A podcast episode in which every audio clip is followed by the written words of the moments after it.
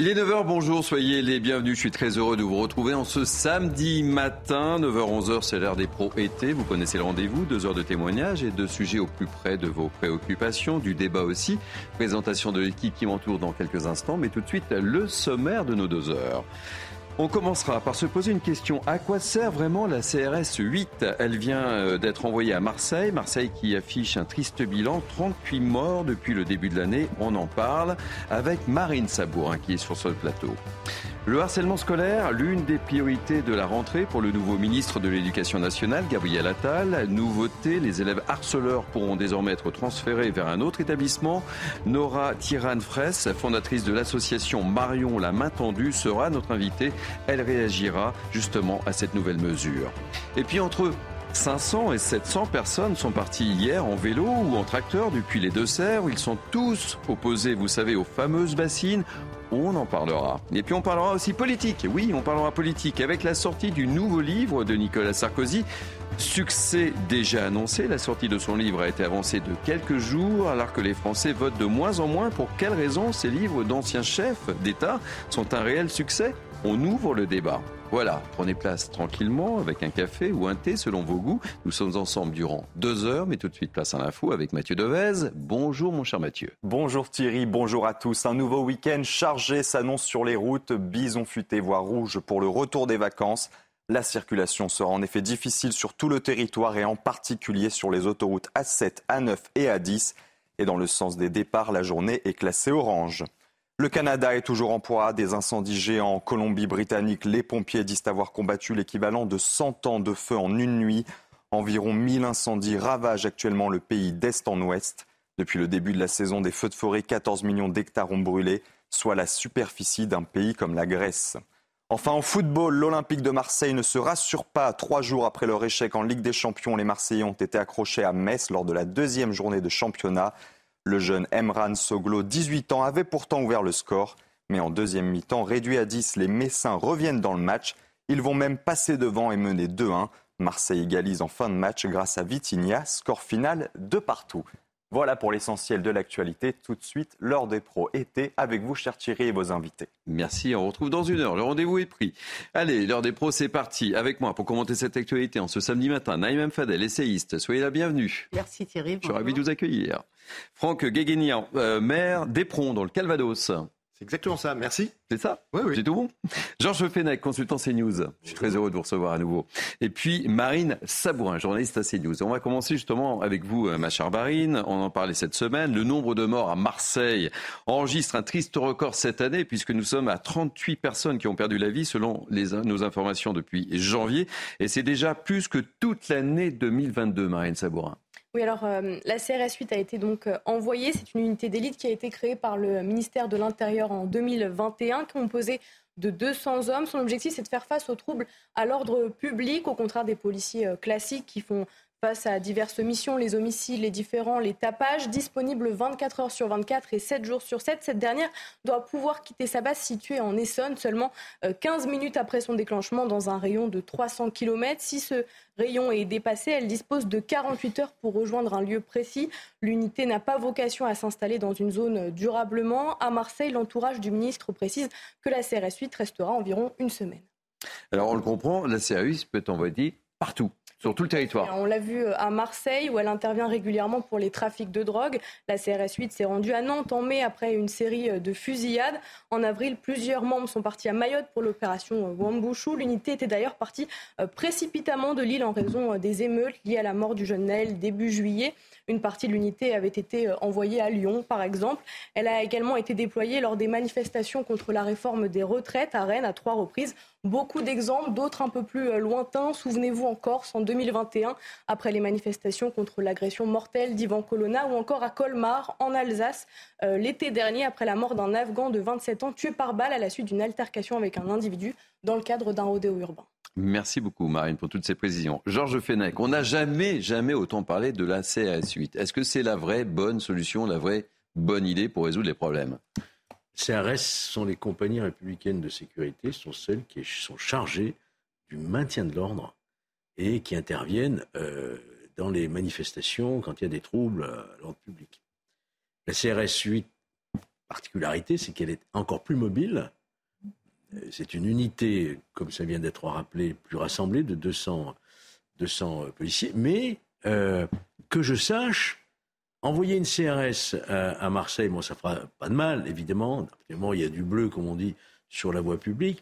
Mais si on veut véritablement lutter contre le trafic de stupéfiants et tout ce qui en découle, notamment les règlements de compte, etc., c'est un travail de longue haleine, un travail qui est, qui est, mené par la police judiciaire, par les services spécialisés, euh, qui ont d'ailleurs eu des résultats intéressants il n'y a pas si longtemps que ça. Et euh, on connaît, hein, on sait ce qui se passe à Marseille. Vous savez, ils les connaissent. Il y a deux bandes rivales, on sait qui elles sont euh, et qui, qui, veulent prendre la, part de tout le gâteau en réalité. Hein. Donc ça a un effet, la présence de CRS a un effet, je dirais, visuel, rassurant pour les mmh. populations. Dire, voilà, il y a de la police qui est là, mais c'est pas de cette manière-là, si vous voulez, ce sont pas des fonctionnaires qui sont habilités à faire des perquisitions. J'entendais, la, je, lisais la, déclaration de l'explication de la préfète des Bouches-du-Rhône. disait voilà, on va saisir des armes peut-être, etc. Mais non, je suis désolé, le CRS euh, n'a pas de pouvoir de police judiciaire, ne peut pas procéder à des perquisitions, ne peut pas procéder à des mises en garde. Vous voyez ce que je veux dire? C'est un travail, euh, le trafic de stupéfiants, c'est un travail de longue haleine, fait par des services spécialisés. Ça prend du temps, des filatures, des écoutes téléphoniques, des surveillances jusqu'à ce qu'à un moment on fasse tomber une filière. C'est comme ça qu'on lutte efficacement contre, contre le trafic de drogue. Et on a le sentiment un peu, cette petite musique, il y a un problème, hop, on envoie la CRS 8. C'est la réponse. La CRS 8, ça y est, elle, se déplace, etc. Et, c'est un peu la petite musique du moment. Naïma Mfadel. Oui, bah écoutez, pourquoi pas. Mais c'est vrai que je rejoins euh, ce que vient de dire euh, Georges. C'est un travail de longue haleine. Il faut que la CRS 8, ça peut être intéressant, elle s'installe pour que visuellement on voit effectivement du bleu, et puis qu'on arrête aussi cet écosystème qui s'est mis en place en raison de l'enclavement de ces quartiers, et en même temps, la police judiciaire fasse son travail. On ne peut pas faire l'économie d'une vraie, euh, vraie intervention en fait, parce qu'on ne peut pas juste l'envoyer et ça repart. Et je dirais aussi autre chose, si on veut vraiment intervenir sur ces quartiers d'une manière efficace, il faut aussi qu'on les connaît, vous avez raison Georges, on connaît aussi les familles délinquantes les familles qui sont dans ce trafic de drogue. Il faut les expulser. Il faut les expulser aussi des logements sociaux. Parce qu'aujourd'hui, quand vous voulez expulser une famille, vous êtes obligé de la, de la reloger. Donc, il faut les expulser des logements sociaux. Et puis, je dirais la troisième chose aussi, euh, Thierry, c'est la, la question, la place des mineurs dans cette délinquance. Aujourd'hui, on n'a rien pour répondre justement à l'enrôlement euh, de, ces, de ces mineurs qui aujourd'hui font que s'installe aussi ce trafic de drogue d'une manière aussi où il n'y a pas d'impunité. Donc il faut aussi tomber, revoir la place et le rôle des parents et les placer pénalement dans, dans ce cadre-là. Euh, Franck Guéguignan, quel est votre regard justement sur euh, le rôle et la mission de la CRS 8 On a un peu le sentiment de, servir à chaque fois, on a un peu le sentiment que c'est aussi un coup de com' quoi, à chaque fois. Alors effectivement, il y a, l'effet euh, communication, mais je pense que derrière, c'est surtout l'effet cosmétique dans le sens où on essaye de, refaire euh, du, plâtrage et un peu comme euh, la cavalerie, vous savez, euh, hmm. des tuniques bleues, on les appelle au moment où on a besoin, ils viennent, ils font une semaine de présence. Alors que comme ça a très bien été dit d'ailleurs par Georges et Naïma, ce qui est important dans ce genre de situation, ça tient en deux mots. La continuité et puis la proximité. Hmm. Et aujourd'hui, c'est ce qui manque. Et Marseille, c'en est euh, vraiment euh, l'exemple euh, absolu. C'est qu'il faut un travail de fond, c'est la continuité, et puis surtout un, travail de terrain, et là, c'est la proximité. Et la CRS 8, ils sont là pour faire un coup de force, médiatiquement, et puis pour montrer que le bleu est sur le terrain. Mais ça ne va pas suffire, on le sait. Et on, oublie aussi que, je crois que c'est dans l'article 2 euh, de la Déclaration des droits de l'homme, la sécurité, le besoin de sécurité est un besoin de la population. Donc il est impératif qu'à un moment ou un autre, on rappelle la loi pour tout le monde. D'abord, c'est sécurisant pour les victimes, et puis c'est aussi important de montrer à, ceux qui sont dans la délinquance où sont leurs limites. Aujourd'hui, c'est ce qui manque profondément. Alors, on va écouter justement euh, Karima euh, Mézienne, qui est porte-parole du collectif des familles des victimes à Marseille sur justement euh, l'arrivée de la CRS 8. Écoutez, c'est intéressant, on en reparle juste après. Nous, on considère que la venue de cette CRS va soulager quand même les familles des quartiers, mais c'est juste un pansement et c'est pas des solutions pérennes. Et maintenant, il est temps d'agir et d'offrir des solutions sur du long terme pour permettre aux habitants de vivre dans la paix et la tranquillité. Georges Fenech, euh, Karima euh, Mézienne confirme un peu vos, dires, quoi. Oui. Bon, dès, lors qu'il y a une volonté politique euh, de lutter contre ce fléau, on ne peut pas s'en plaindre. Au contraire, il faut encourager. Je trouve que Gérald Darmanin, dans l'ensemble, il montre cette, cette volonté de réaction. Souvenez-vous, ce qu'il avait entrepris pour les 4000 points d'île sur l'ensemble du territoire avec une action forte, incontestablement des renforts, même le président de la République mm. a envoyé des renforts en effectifs importants et beaucoup d'investissements sur Marseille, avec des séjours sur Marseille qui étaient sans précédent pour, pour un chef de l'État. Ah oui, il a passé trois jours Donc, en plus. Hein. Voilà, c'est important d'avoir, le signal euh, politique qui vient dans, du plus haut niveau de l'État. Euh, c'est un message qui est reçu euh, sur place par les autorités, mais également par les populations. Mais moi, j'attends aussi euh, des Marseillais, peut-être, qui prennent aussi leur destin un petit peu en main. Mm. je ne dis pas qu'ils font rien. Mm. Les associations. Quand je vois ce qui s'est passé cette semaine en Corse. Ah, j'étais sûr que vous alliez parler de la Corse, évidemment. les Corses se mobilisent. On l'a commenté et vous vous rendez compte mm. Voilà, tout à coup, tiens, qu'est-ce qui se passe dans nos quartiers des Cannes à Ajaccio? Ben, Le lendemain, vous avez toute la population, enfin, une bonne partie, 700 personnes qui sont mobilisées. Qui sont venues dire on est là, on ne laissera pas ces territoires euh, devenir des zones de non-droit comme dans certaines villes du continent. J'ai trouvé ça mais extraordinaire. J'ai pas vu, moi, sur notre continent, comme on dit, euh, des populations, parce qu'elles ont peur. les populations, elles ont peur. On l'évoquait sur ce plateau, il y a deux poids, deux mesures et deux attitudes. Il y a une espèce de passivité, euh, vous pardonnerez l'expression, mais sur notre continent, effectivement, cette force des Corses en disant attention, on est chez nous là, et ça ne va pas se produire, et on va manifester dans les quartiers, on va distribuer des tracts, et on va euh, montrer qu'en fait nous sommes là. Et c'est ça la différence, évidemment. C'est un signal qui est envoyé. C'est un signal très fort. Mais bien sûr. ça peut aussi être une dérive. Alors attention, évidemment, il ne faut pas non plus. Vous avez raison, monsieur le Non, mais le risque, important. le risque évidemment, c'est que les Corses ne, ne, règlent pas le problème entre eux. Exactement. Il faut rester dans le cadre de la République. Que ce soit mmh. paisible, je dirais pacifique. Voilà. On a eu ce débat hier, justement hors de question d'imaginer mm. des, milices ou quoi que ce soit. Mais c'est cette euh, réaction euh, salutaire d'une population qui pacifiquement vient dans ces quartiers en disant attention, faut pas que ça se transforme en zone de non-droit. On, en prend le chemin parce que ça fait quand même mm. plusieurs années que ça dure. Hein. Euh, moi, je trouve ça plutôt, plutôt bon signe. Et ça, maintenant, c'est un soutien pour les élus. Hum. Le maire euh, et le premier adjoint d'Ajaccio se sont exprimés.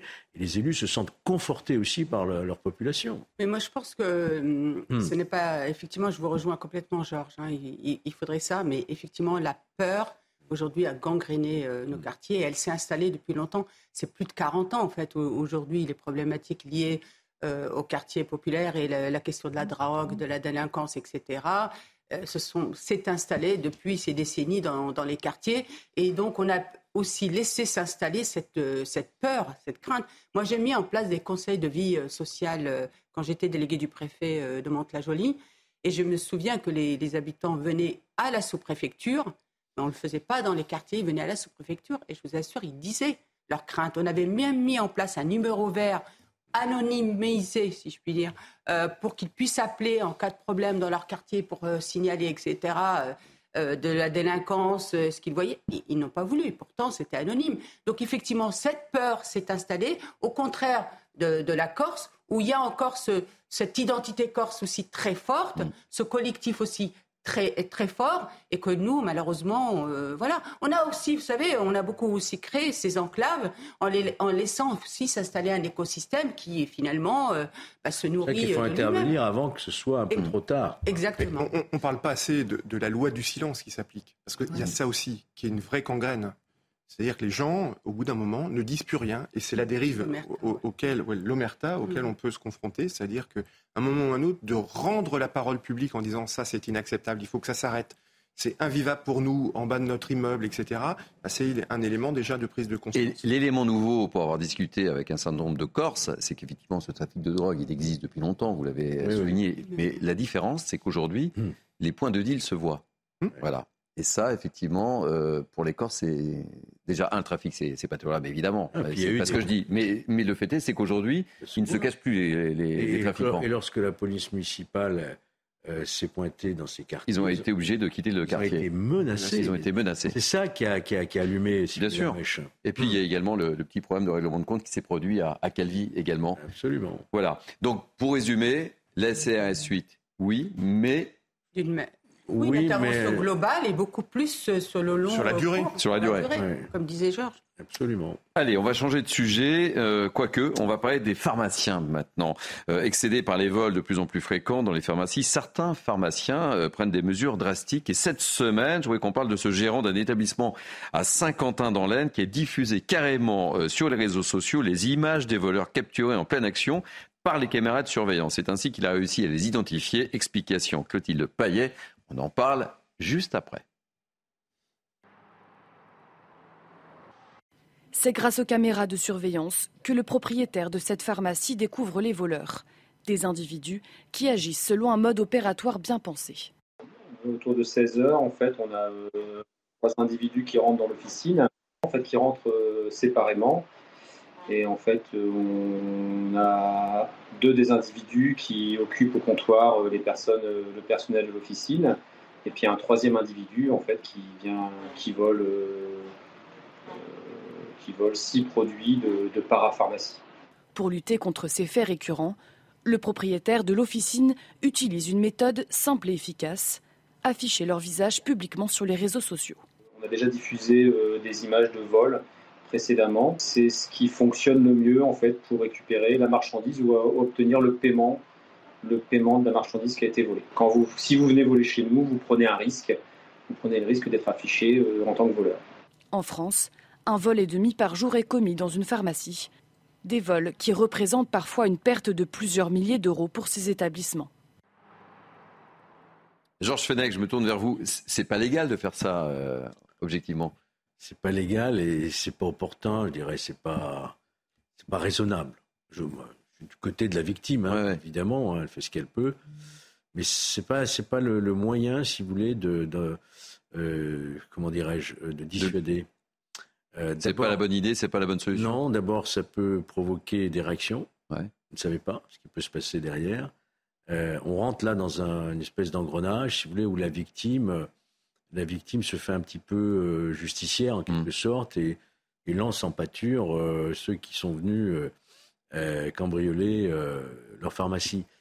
Là, on, on risque effectivement, c'est ce qu'on disait tout à l'heure, d'avoir des réactions qui dépassent ce qu'on pourrait souhaiter le pharmacien. Mhm. Euh, c'est pas les... Je crois pas qu'on puisse considérer que mettre comme ça sur la place publique des images qui sont quand même des images privées dans une pharmacie. On a le droit aussi à, la- à son intimité. On ne peut Mm. pas diffuser des images sans le consentement d'une personne. Donc euh, là, c'est borderline, hein, c'est limite. Il risque quoi, euh, le pharmacien? Il risque quelque il chose risque rien. hein. Je pense pas que la, la victime va déposer plainte. Enfin, la Évidemment. victime de ces images, parce Mm. qu'en fait, ce sont les auteurs. Faut pas renverser les rôles. Mais, Mais c'est pas la en bonne théorie, Mm. oui. Hein. Ouais. En théorie, euh, il risque effectivement, euh, c'est l'article 9 du Code civil, Mm. atteinte à l'image, etc. Il risque des dommages-intérêts. Mm. Est-ce que pas d'aller en Bon, prison? on imagine bien que. des dommages. Mais On imagine bien que les il y aura- auteurs il y ne aura- vont pas non, je ne pense pas qu'ils vont se Ça, vanter c'est clair. euh, non. Mais c'est pas la bonne idée. Mais euh, sait-on jamais, euh, Ouais. on vit dans un monde merveilleux, dans une période merveilleuse? Naïma M. Fadel, on voit que même les pharmacies, mais on en a déjà parlé sur ce plateau, euh, vous vous souvenez, euh, même les pharmacies, ouais, c'est devenu un commerce comme un autre, on les attaque, etc. Quoi. Euh, maintenant, enfin, il semble qu'elles étaient euh, protégées. parce Ouais, que c'est plus le cas, là, aujourd'hui, hein. acheter Nos médicaments, on ne s'attend pas à ce qu'il y ait. euh, Ah, détrompez-vous. des hein. vols. Les Non, mais c'est pharmacies, il y a très longtemps Alors, qu'elles sont. oui, On euh, cherche des produits, euh, vous voyez. Euh, euh, oui, euh, liés au, Can- enfin, au- Mais les, les- les attaques de pharmacie Drogue. sont montées de manière exponentielle. hein, Oui. genre. Ah, je- ça, je sais, mais c'est des cambriolages. Mais là, c'est en plein, en plein jour. Ouais, ouais, mais- Comme Mais si il y a, on il y a une augmentation, faire, euh, Georges, des. Il y a une euh, augmentation, a une augmentation certaine, ouais, parce qu'on l'a, on l'a abordé euh, au cours de cette émission Oui, déjà, et euh, c'est un vrai phénomène. Et on sait Mais qu'il y a même. n'augmente pas aujourd'hui euh, en termes de délinquance Ça, c'est vrai. Ça, Hmm. c'est- Il y a même un phénomène de, de, de bande hein, Ouais. dans, dans les cambriolages de ces euh, euh, pharmacies. Après, moi, ce que, ce que ça révèle pour moi, c'est le symptôme en fait de la faillite de l'État de droit. Et c'est ça qui est extrêmement inquiétant. On a vu, euh, notamment euh, ces derniers mois, combien de personnes avaient envie euh, elles-mêmes de faire leur loi. Et moi, je me souviens le commerçant aussi qui avait affiché justement, des vols. Il, avait dit, il avait dit, mais moi, quand je vais porter plainte, de toute façon, on prend même pas ma plainte.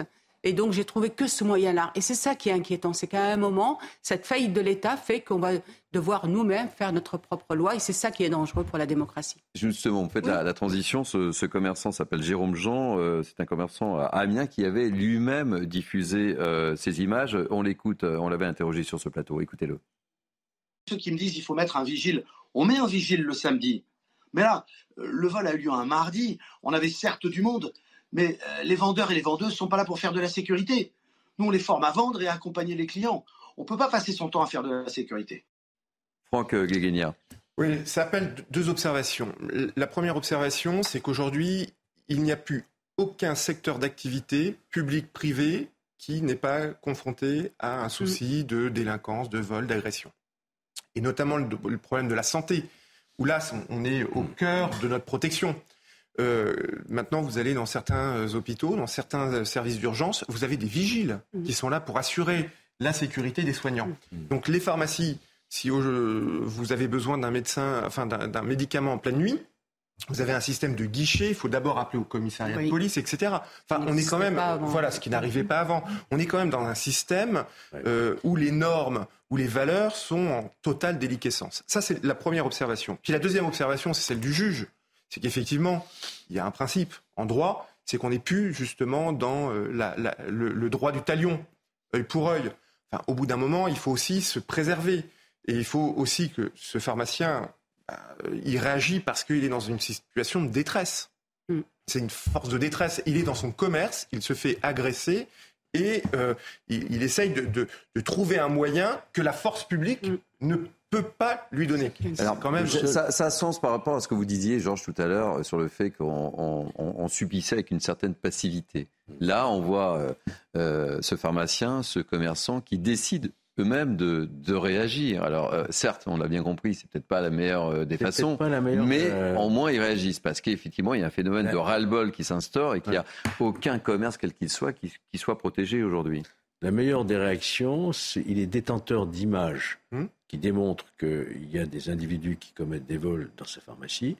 Il est détenteur de ces images, il les transmet avec une plainte au service de police qui va les exploiter, on les reconnaît physiquement, enquête, garde à vue et, et, mhm. poursuite. Voilà, maintenant, diffuser leurs images dans le, dans le pays, dans, le, dans la ville, je ne sais pas vraiment. Euh, c'est comme il y, a, il y, a, eu un maire une fois, vous vous souvenez, pour les émeutes, qui a dit je, je commencerai à, à, à, reconstruire le jour où on me dénoncera hmm. qui a commis. Euh, hmm. oui. C'est pas possible, on ne peut pas rentrer dans cette. Vous savez, c'est une dérive un peu à l'américaine. Hein. Aux États-Unis, aux États-Unis, vous avez un site dédié euh, où il y a euh, les, les, portraits, les adresses. Hmm. de ceux qui commettent des agressions sexuelles. C'est-à-dire que vous pouvez, depuis votre ordinateur, savoir si votre voisin... Là, on rentre dans une logique qui n'est pas conforme à. Mais Naïma, euh, ce, que, ce, que, dit euh, Georges, c'est quand même révélateur d'un profond malaise de notre société. Euh, quand on parle de tous ces exemples, il y a une espèce d'exaspération bien compréhensible. Mais et, effectivement, et ce que vous disiez, Georges, par rapport à ce maire, hmm. mais moi, je, vais être honnête avec vous, je le comprends. Hmm. Je le comprends parce qu'en fait, en réalité, dans les quartiers, on sait parfaitement, monsieur le maire, qui fait quoi et à un moment, on peut se désoler. Quand les émeutes qu'il y a eu, beaucoup d'habitants se sont désolés qu'on brûle leur centre social, leur mairie de quartier, leur médiathèque, leur euh, centre de loisirs, en disant mais c'est pour nos enfants. Ils savaient parfaitement. Vous savez, quand la police est intervenue dans certains quartiers, comme par hasard, ils me disaient, ils me disaient mais tous habitaient, comme par hasard, les immeubles qui étaient à côté. Voilà. Et, ils, ont, ils ont trouvé refuge, c'est des, des, euh, des habitants donc vous voyez, c'est ça le problème, c'est qu'à un moment, effectivement, on peut se désoler. Je suis d'accord avec vous, genre je dis pas, euh, je, le regrette, mais à un moment, il y a un tel désespoir, euh, une, telle euh, impuissance qui, qui, qui devient même un fatalisme et qui devient inquiétant pour notre pays. Très rapidement, parce qu'on va marquer une pause. Oui, désolé. Ce qui, est, ce qui est important, effectivement, on peut le comprendre Mais il n'empêche que dans notre République, il y a des règles, il y a des principes. On ne se fait pas justice soi-même. Ça, c'est le premier point. Et qu'à un moment ou un autre, il faut avoir confiance dans nos institutions pour dire voilà, je suis détenteur d'une information, je la transmets aux services concernés. Allez, on va marquer une pause si vous voulez bien. On va se retrouver dans quelques instants et on va parler d'un dossier prioritaire pour la rentrée euh, de Gabriel Attal, un dossier qui semble avoir pris euh, euh le corps. C'est euh, le dossier du harcèlement scolaire. il y a eu quelques évolutions cette semaine avec un décret et on recevra Nora Tyriane Fraisse, qui est présidente de l'association Marion, la main tendue, elle nous dira un petit peu ce qu'elle pense justement de ces avancées. Allez, on marque une pause, on se retrouve tout de suite. Il est 9h30, soyez les bienvenus. C'est l'heure des pros été euh, jusqu'à 11h avec moi pour commenter cette actualité en ce samedi matin. Toujours avec moi Naïma Fadel, Georges Fenech, Franck Guéguénia et j'accueille avec beaucoup de plaisir Nora Tiran-Fraisse de l'association Marion La Main Tendue. Soyez la bienvenue en ce samedi matin, ma chère Nora. On va justement commencer avec vous. On va parler du harcèlement scolaire. Euh, c'est un pas important, euh, vous allez me le dire dans quelques instants, dans la lutte contre le harcèlement scolaire, puisqu'un décret euh, vient d'être publié cette semaine.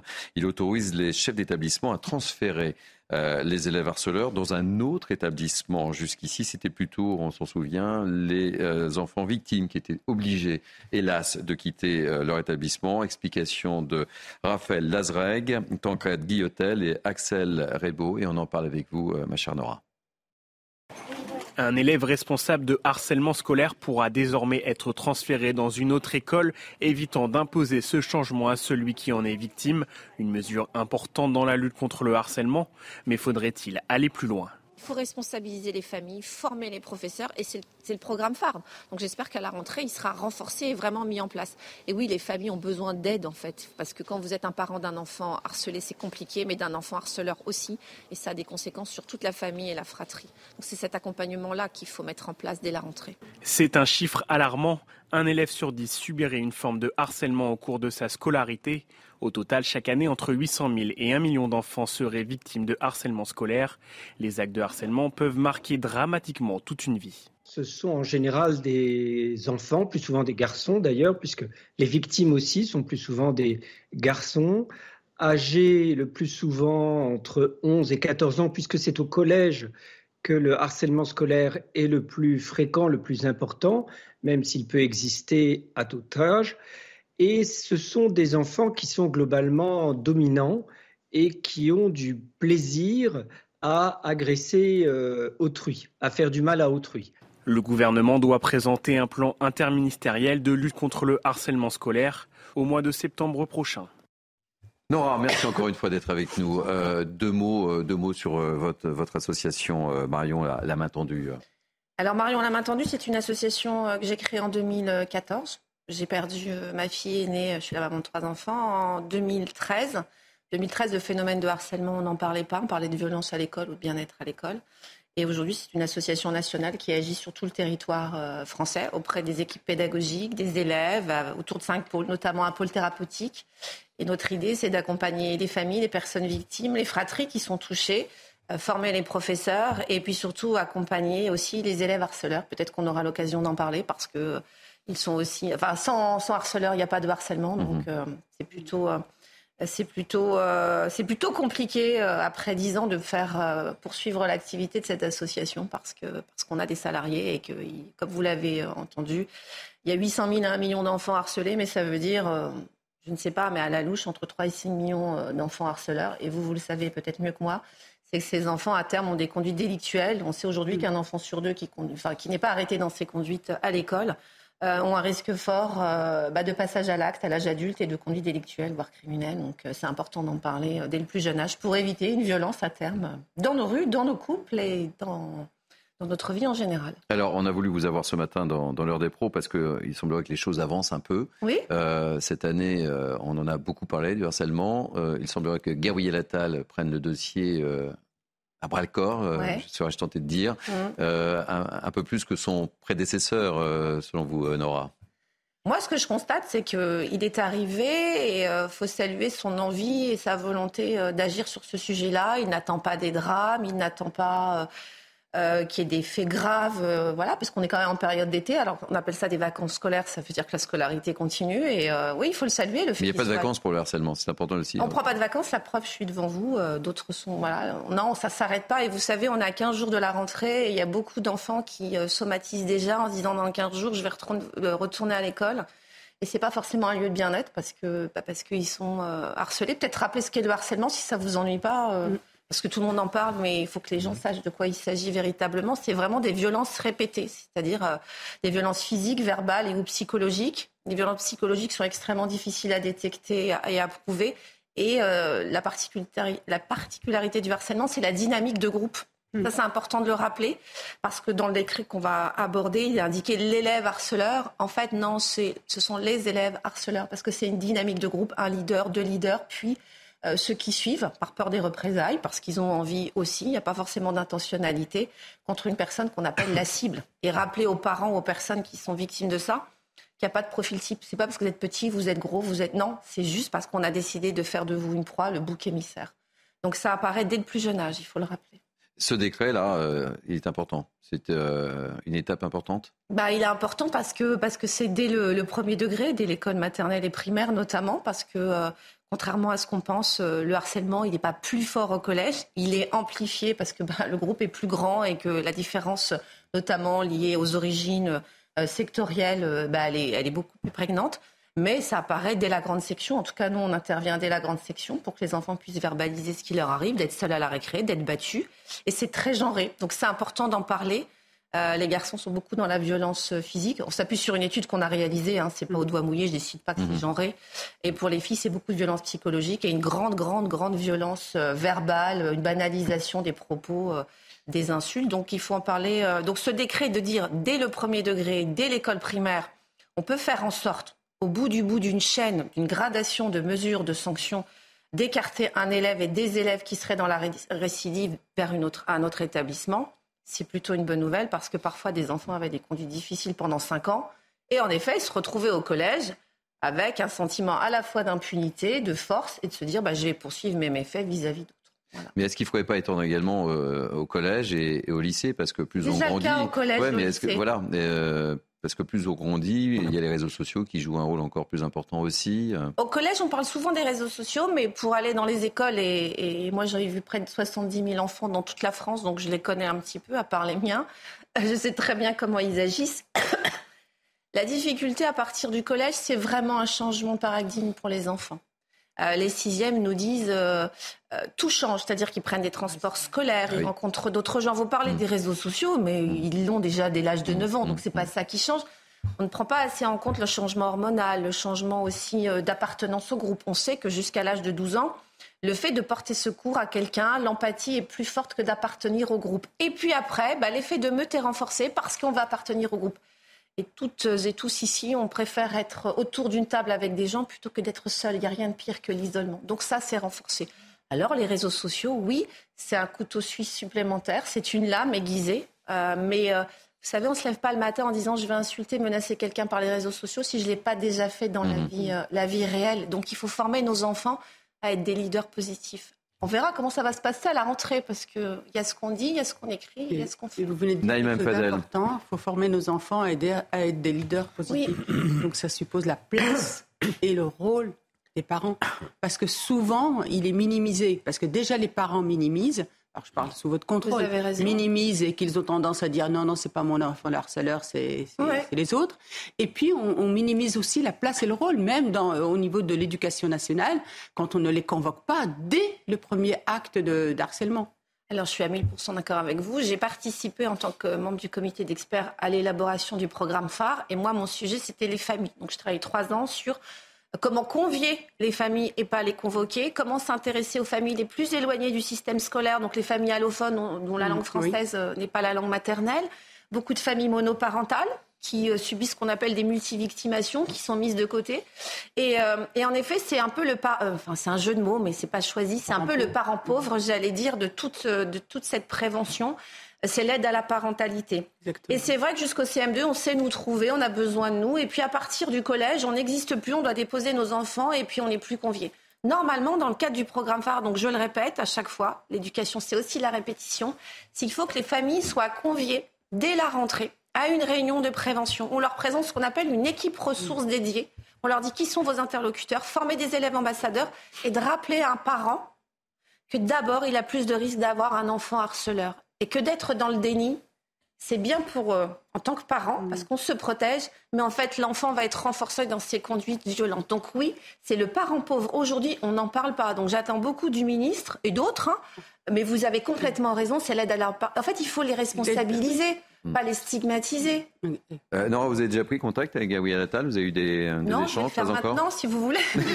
non, vous lancez un appel, profitez-en, vous êtes Non, sur, alors moi, je ne suis pas quelqu'un qui, qui, fait des appels, qui revendique. Je pense qu'il devrait nous, nous, nous, convier, nous inviter. Voilà, Georges avec Fenech, grand plaisir. Georges Fenech. On est disponible. Bon, on peut que saluer hein, l'action euh, très, très importante. Ouais, c'est une action importante, évidemment. Courageuse que maintenant. Est-ce que votre association est reconnu d'utilité publique. Non, parce que ça, c'est lié à des finances. On n'est pas assez riche, mais nous sommes d'intérêt général et nous sommes euh, agréés par le ministère de l'Éducation nationale. Donc, on est un tout petit peu subventionné par l'Éducation nationale, ministère des Sports.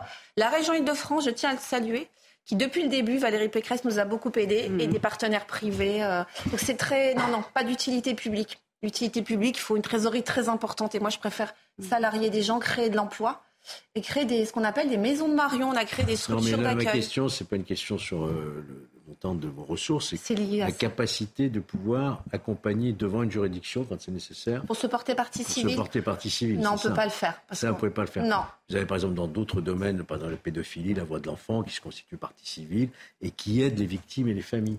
Ça, ah, nous, on le fait. En fait, nous, on a créé des structures qui s'appellent des maisons de Marion. On prend en charge des familles, on les accueille, on les suit, on a un pôle thérapeutique et on les oriente vers Est-ce que vous ne craignez pas euh, Allez-y, euh, Georges. De, ce qu'a dit euh, Nora aussi, c'est le fait que l'enfant harceleur, s'il n'est pas, s'il n'est pas arrêté dans ce comportement, on peut constater qu'il va évoluer, qu'il a des risques d'évoluer vers un comportement plus délinquentiel en réalité. Hein. Il peut devenir délinquant par ailleurs. D'où la nécessité de l'accompagner. Mais, vous savez, il l'est déjà, puisque le harcèlement est, un délit. Non, mais je sais bien, mais, vous avez raison. dans son comportement, on voit qu'il va euh, dériver vers d'autres comportements aussi de nature délinquante. C'est ça ce, sont des, ce sont des études Et ça, si vous voulez, c'est très important. Mm. C'est pour ça que ce décret du 17 août euh, est très important dans la mesure où on sanctionne, on sanctionne le harceleur, mais j'allais dire, c'est une sanction, mais en même temps, c'est aussi lui faire comprendre, mhm. dans son propre intérêt, qu'il ne peut pas continuer dans ces attitudes-là. Donc c'est, je dirais, c'est important. Mm. Mais, mais l'aspect, le fait de le déplacer, euh, ce qui est un pas important, je, ne le minimise pas, mais euh, ça va pas être facile non plus euh, dans l'établissement où il va être accueilli. accueilli je suppose que ça risque de poser des bah problèmes, mais, euh, mais je pense qu'il faut également, et vous me le dites, mais il faut accompagner cet harceleur, parce que c'est pas uniquement déplacer euh, l'harceleur d'un établissement à un autre qui va résoudre le problème. Il faut l'accompagner derrière. Il y a, il y a, il y a, un certain nombre de choses à faire. Ben oui, alors moi, je, je mets des précautions d'usage, notamment vis-à-vis d'enfants qui ont des besoins particuliers. Mmh qui ont besoin d'une aide, une AESH, qui sont en classe unie, dans des classes adaptées. Je fais des, précautions par rapport à des fratries. Vous êtes en famille, je prends des cas, hein. vous êtes en famille monoparentale, vous avez trois enfants ou pas, hein, et vous vous séparez la fratrie. Est-ce que la fratrie va pas être stigmatisée? Il faut accompagner cet enfant. On est en milieu rural, il n'y a qu'une commune, vous savez sans doute intercommunale. Est-ce qu'un enfant de 8 ans va prendre le bus? Tout ça, on va être au cas par cas. Vous savez très bien que pour la radiation, il y a aussi des, dotations derrière. Il faut que la commune accepte. Il ne faut pas qu'on soit vent debout dans une commune en disant. Enfin, faut pas stigmatiser. On sait aussi que beaucoup d'enfants harceleurs sont d'anciennes personnes victimes. On sait aussi, mais ça c'est des études à l'international, il n'y a pas d'études françaises sur ce sujet-là, euh, que des enfants qui, qui sont auteurs de ces faits-là vivent d'autres violences, violences intrafamiliales. Il faut s'intéresser à l'environnement, contextualiser, c'est assez complexe. Mais c'est pas blanc ou noir, c'est pas le but. Moi, j'ai pas envie qu'un enfant de 8 ans soit stigmatisé. Et accompagner la fratrie, mmh. accompagner la famille, nous, c'est ce qu'on essaye de faire parce que justement, les études longitudinales le disent, un enfant qui n'est pas arrêté, aura plus de risques d'avoir des conduites à risque euh, mais même des conduites euh, addictives, vous savez, prise de drogue. Euh, les risques, ce qui est important aussi dans, ce, dans ce décret, c'est le fait de décider que des élèves qui commettraient ces faits d'un établissement vis-à-vis d'un autre élève d'un autre établissement sera sanctionné dans son établissement. On ne pourra plus dire le chef d'établissement, je ne le rejette pas, il n'y a pas de problème, mais qu'il ne puisse pas dire ah bah ça s'est pas passé chez moi, ça s'est passé sur les réseaux sociaux, c'est pas mon sujet. On évitera sans doute, je pense, des rixes du quartier et du racket. On continue le débat, mais je voudrais vous faire écouter la réaction d'Olivier Morin que, je recevais dans, le cadre de Mini News. Sa, fille, sa jeune fille Liliane de 13 ans, a été victime de harcèlement par euh, deux jumelles. Je lui posais la question de savoir euh, ce qu'il pensait de, ce décret, si c'était une, ou pas une avancée pour lui. Écoutez-le. Les mesures, bah, je les trouve euh, assez mitigées, dirons-nous. Euh, elles ont, mérite d'exister. Hein. Euh, Monsieur Attal, euh, au moins, semble prendre, contrairement à son prédécesseur, le sujet à cœur. certains l'ont critiqué par sa jeunesse. Moi, je trouve qu'il a le mérite de prendre le sujet à bras le corps. En revanche, le décret, pour moi, est un peu léger puisque ça reste à la main des chefs d'établissement. Euh, dans, le cas présent euh, de ma fille, euh, le chef d'établissement n'a jamais porté ses responsabilités. Donc, dans le cas d'espèce, si le chef d'établissement doit faire quelque chose, ben, le décret ne sera jamais appliqué. Nora, vous n'êtes pas d'accord hein, avec la lecture que, bah, D'abord, je lui ce, papa mon soutien. Non, non, le décret, ça, c'est quand même. C'est un témoignage très émouvant hein, sur ce plateau. Hein. Ben, vous allez me trouver froide, mais malheureusement, c'est notre quotidien à l'association. On a 8000 demandes par an, donc c'est pour vous dire à quel point c'est compliqué pour les familles d'être accompagnées. Je salue le fait que ce soit un papa. Les papas, mmh. je ne vous jette pas la pierre, mais intéressez-vous aussi à, ces sujets-là, parce que c'est beaucoup autour de la maman, de la maternité. et, et, quand on parle de parentalité, euh, euh, ouais, prenez ça aussi à bras le corps. C'est votre sujet. Voilà, y a pas, les mamans ont fait beaucoup de choses aussi. Je parle juste pour la charge mentale, j'en profite. Alors euh, l'autre, euh, l'autre, l'autre écoute. Euh, non, mais ce qu'il dit dans ce décret, ce qui est rédigé, c'est les chefs d'établissement doivent. C'est plus au cas par cas. Il n'y a pas j'ai envie, j'ai pas envie. Donc là, il y a quand même une obligation mm. pour les chefs d'établissement. Je sais que ça va être compliqué, mais à partir du moment où les faits sont avérés, on suit le processus, commission éducative, conseil de discipline, exclusion, mais c'est plus c'est voilà, c'est plus au cas par cas. Il y a vraiment une obligation. Donc je pense que c'est un signal fort que donne le ministre à ses troupes en leur disant aujourd'hui, vous pouvez le faire, n'ayez pas peur. Et puis, il faut dire aux chefs d'établissement, n'ayez pas peur de votre réputation. Au contraire, en tant que parent, quand mmh. on sait que dans un établissement, dès le début de ce type de violence, c'est pris en charge, nous, en tant que parents, ça nous rassure. C'est important aussi de leur dire. Georges? Et non, simplement d'un mot, j'ai été étonné que personne n'ait parlé que dans ce décret, il n'y a pas que le harcèlement. Vous avez vu mm. il, a, le décret aussi du 17 août mm. prévoit que le chef d'établissement doit intervenir en cas d'atteinte, mm. de comportement qui porte atteinte aux valeurs de la République et à la laïcité. Personne n'en a parlé. C'est vrai, on s'est tous basé, vous avez Et, et, je, trouve qu'il y a quelque chose d'intéressant. Ah oui, il, affirme, là, il y a une volonté... Les tenues euh, vestimentaires, les, les problèmes d'abaya, etc. etc. C'est vrai qu'on a plus focalisé sur cette bah question de, harcèlement. Mais il y a aussi la question, euh, la question de, des valeurs de la République et, de la laïcité. Non, non, il est beaucoup plus euh, clair, en fait, sur mm. ces questions-là. Et effectivement, il pose le cadre et, et avec détermination, on peut dire. Et moi, je voudrais juste relever ce que vous avez dit, et je suis d'accord avec vous, il faudrait qu'il vous reçoive euh, rapidement. Et la deuxième chose que j'aimerais dire, parce que c'était euh, par rapport à, notre échange euh, toutes les deux, c'est qu'à mon avis, il devrait écrire justement à tous les parents des enfants scolarisés pour leur dire cette volonté de, s'attaquer au harcèlement et leur dire toutes leurs responsabilités. Oui, je suis d'accord avec vous. Après, on a, on a un trou dans la raquette en France, c'est tout ce qui est politique familiale, prise en ah, charge. De toute façon, la famille n'existe pas. On parle toujours des parents. Alors moi, je ne parle pas des parents, je parle des familles, parce qu'il y a des enfants qui sont en famille d'accueil, qui sont mm. placés, il y a des enfants qui sont en grande difficulté, et familles, voilà. Donc oui, c'est mm. une très bonne idée et de rappeler peut-être aux chefs d'établissement qu'à la rentrée, une des premières mesures dans le cadre du programme phare, c'est d'accueillir ces familles, de leur expliquer quelles sont les équipes ressources et aussi doter les établissements parce que on va dans les écoles et je peux vous dire que c'est compliqué aussi pour les équipes euh, pédagogiques. On leur demande beaucoup et euh, il n'y a pas d'infirmières scolaires, il n'y a pas de médecins scolaires. Donc euh, c'est vrai que ces dotations-là, elles manquent. Il y a un gros budget, donc il, faut, il faut vraiment les aider et dire aux familles qu'elles ne sont pas seules et qu'on a plus de risques d'avoir un enfant harceleur. Donc ça me rappelle par ce que vous disiez, le carré régalien qu'avait évoqué Jean-Michel Blanquer quand il avait lancé sa circulaire, il avait dit euh, il faut s'attarder sur la laïcité, la délinquance, mmh. la radicalisation et le harcèlement. Mmh. Et les valeurs de la République, c'est liberté, égalité, fraternité. Et c'est ce qu'on demande pour nos mmh. enfants et rappeler qu'on doit faire du commun et faire ensemble. Merci euh, Nora, euh, vous venez quand vous voulez. On va suivre le dossier avec une grande attention, vous l'imaginez bien. Euh, si vous avez un contact avec Gabriel Attal, je vous le dirai. Vous nous le direz et vous êtes la bienvenue sur ce plateau. Je rappelle que vous êtes on l'invite. La présidente et on l'invite avec vous évidemment. Je lance l'invitation sur ce bah plateau. Venez, voilà. Et euh, je rappelle que vous êtes la présidente de l'association Marion La Main Tendue. Merci de vous être réveillée en ce samedi matin pour nous parler de, de cette cause combien importante. Merci, Merci beaucoup, Nora. On marque une pause. On restera dans le domaine de l'éducation parce que je ne sais pas si vous l'avez remarqué, mais les prix des fournitures scolaires, ça va vous coûter beaucoup plus cher. On en parle juste après. On marque une pause. À tout de suite.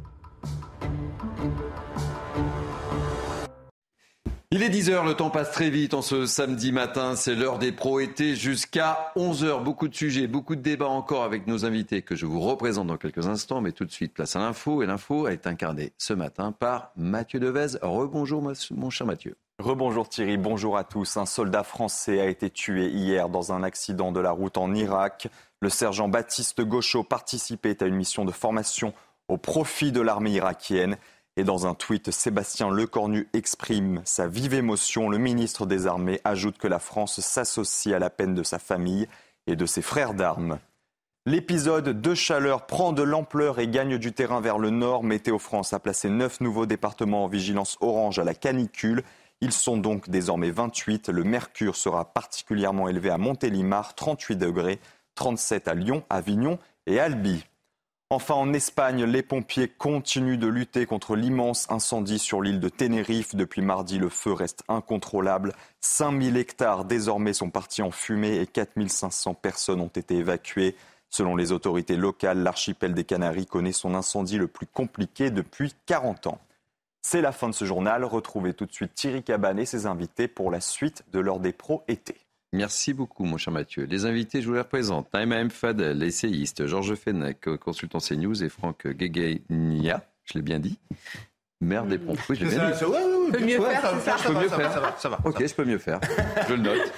Allez, nous sommes ensemble encore pendant euh, une heure. Euh, on va commencer notre deuxième heure par évoquer des problèmes de limitation de vitesse. Pour les retours de vacances, vous allez peut-être emprunter les routes nationales et départementales, des axes dont la limite maximale autorisée a été baissée à 80 km/h. Vous le savez, en 2018, on en avait beaucoup parlé, mais certains secteurs ont fait machine arrière. Une cinquantaine de départements est revenu aux 90 km/h sur tout ou partie de leur territoire. Dans quelques instants, on sera avec Alexandra euh, Legendre, porte-parole de la Ligue de défense des conducteurs. Elle nous dira ce qu'elle pense de cette situation ou de cette évolution. Mais tout d'abord, le rappel des faits avec Corentin Brio et on ouvre le débat juste après. 46 départements ont vu leur limitation de vitesse repasser à 90 au lieu de 80 km/h. Même si pour la plupart d'entre eux, ils ont encore des axes limités à 80 km/h c'est un véritable revers pour les associations qui luttent pour plus de sécurité routière. Certains dénoncent une instrumentalisation politique. On peut s'interroger euh, sur la position de certains présidents de département. Deux études successives qui ont démontré que euh, cette mesure du 80 km/h avait permis de sauver des vies. Ce n'est pas une décision raisonnable en termes de sécurité routière. A contrario, des associations d'automobilistes acclament quant à eux cette mesure, qu'ils considèrent plus proche de la réalité rurale. C'est effectivement une très bonne nouvelle pour les automobilistes, peut-être pas nécessairement pour ceux qui sont sur la route des vacances, mais au moins ceux qui pratiquent ces routes toute l'année. Ce sont des décisions d'urbains, de, je dirais, de, gens qui sont dans les, très grandes villes, où là, de, de toute façon, on ne peut, pas rouler à cette vitesse-là. Dans les départements qui sont repassés aux 90 km h les tronçons concernés ne sont que ceux de 10 km de long et ceux qui ne traversent pas une agglomération ou un hameau. Allez, pour ouvrir le débat, on va retrouver euh, donc Alexandra Legendre, porte-parole de la Ligue de défense des conducteurs. Bonjour, soyez bienvenue en ce samedi matin. Éclairez-nous un petit peu, quelle est votre position par rapport euh, à ces changements? 90, 80, certains départements changent, 46 départements donc ont vu leur limitation de vitesse repasser à 90 km/h au lieu de 80. Quel est votre regard? On a besoin de votre éclairage. Bonjour. Euh, notre association, la Ligue de défense des conducteurs, est évidemment vent debout contre, contre le 80 km/h depuis que cette mesure a été imposée en 2018 par le Premier ministre d'alors, Edouard euh, Philippe. Et euh, chaque fois qu'un département en prenant beaucoup de recul sur la mesure et avec, après avoir beaucoup réfléchi au sujet, repasse à 90, pour nous, évidemment, c'est une victoire parce que cette mesure, contrairement effectivement à ce que la sécurité routière euh, prétend, euh, n'a pas euh, sauvé de vie, en tout cas. c'est très compliqué. Ils ont mm. utilisé des méthodes mathématiques hyper alambiquées pour prouver que ça avait sauvé des vies. Mais en vérité, quand on réfléchit un petit peu, savoir si l'accident a eu lieu parce qu'on roulait à 90 au lieu de 80, sachant qu'en vérité, sur, ces, sur les, les, tronçons à 90, la vitesse moyenne, elle est de 82-83. Il ne faut pas non plus imaginer que tout le monde roule à toute vitesse. Euh, sur ces, sur ces tronçons-là, eh bien, en vérité, c'est très compliqué. Par ailleurs, euh, lorsque la sécurité routière fait le bilan de ces accidents, il faut savoir qu'ils prennent tous les accidents en cause, c'est-à-dire qu'ils dégagent finalement tous les facteurs euh, qui ont été identifiés qui sont liés à l'accident qui a eu lieu et qui a été potentiellement mortel. par exemple, je, pense à des, à des, statistiques qui englobent, euh, euh, je ne sais pas, euh, je pense en 2021, vous vous souvenez peut-être de ce, drame qui avait fait cinq, victimes de la route près d'un lac, je je ne sais plus, je crois que c'était vers les Alpes, donc ces personnes étaient sur une route départementale, donc qui faisait partie des statistiques relevées par, la sécurité routière. En fait, ces personnes étaient à l'arrêt et au lieu de, de, mettre la marche avant, ils avaient mis la marche arrière, ils étaient tombés dans un lac. Voilà, c'est aussi caricatural que ça, en fait. C'est-à-dire que les statistiques prises en compte par le bilan positif, entre guillemets, du, 80 km/h ou du retour à 90 km/h, il prend en compte ce genre d'accidents qui n'ont strictement rien à voir avec la vitesse. Donc c'était la fausse bonne idée en fait. Hein. Bah, c'était une bonne idée euh, pour le gouvernement puisque ça a quand même globalement correspondu à beaucoup plus de radars sur les routes et puis forcément bah, on chope plus de gens à 80 qu'à 90 puisque comme je vous le disais la vitesse elle est de peu près 82-84 euh, km/h sur ces tronçons. À 90 vous passez, à 80 vous passez plus sur les radars. Donc euh, nous on y voit une association évidemment directe entre, entre les deux mesures. Et ce qu'on aimerait à la Ligue de défense des conducteurs, c'est qu'on se penche vraiment aujourd'hui davantage sur les contrôles de comportements dangereux, à savoir l'alcool, les stupéfiants, euh, sur l'amélioration de la qualité des routes. Pour nous, aujourd'hui, euh, la, vitesse, c'est un sujet, euh, évidemment, ça fait partie d'un facteur. Quand on a un accident, si on n'était pas à 0 km/h, potentiellement, la vitesse, elle peut être liée à l'accident, ça peut être un des facteurs. Mais il y a pour nous aujourd'hui euh, des facteurs sur lesquels il faut davantage travailler parce que ça fait dix ans en gros que la mortalité routière stagne. Donc les solutions, les vraies pistes aujourd'hui, c'est encore une fois l'état des routes et puis le, contrôle beaucoup plus strict des comportements dangereux. Vous restez avec nous, on ouvre le débat, euh, ma chère Alexandra. Euh, nous avons un maire, Franck Guéguenia. chez vous, c'est 80 ou 90 dans votre département? Alors dans le département, c'est 90. Moi, je voudrais réagir par rapport à ce qui a été dit, notamment par la personne juste avant, euh, qui représentait euh, aussi euh, une association des automobilistes. Il a dit c'est impossible de rouler à moins de 90. C'était en gros ses hmm. propos. Alors moi, il faut qu'on m'explique. Il existe quand même des, systèmes de régulation. Lorsque c'est 80, c'est 80. Ben je ne comprends pas comment on dit bah non, c'est pas possible de rouler à, à moins de 90.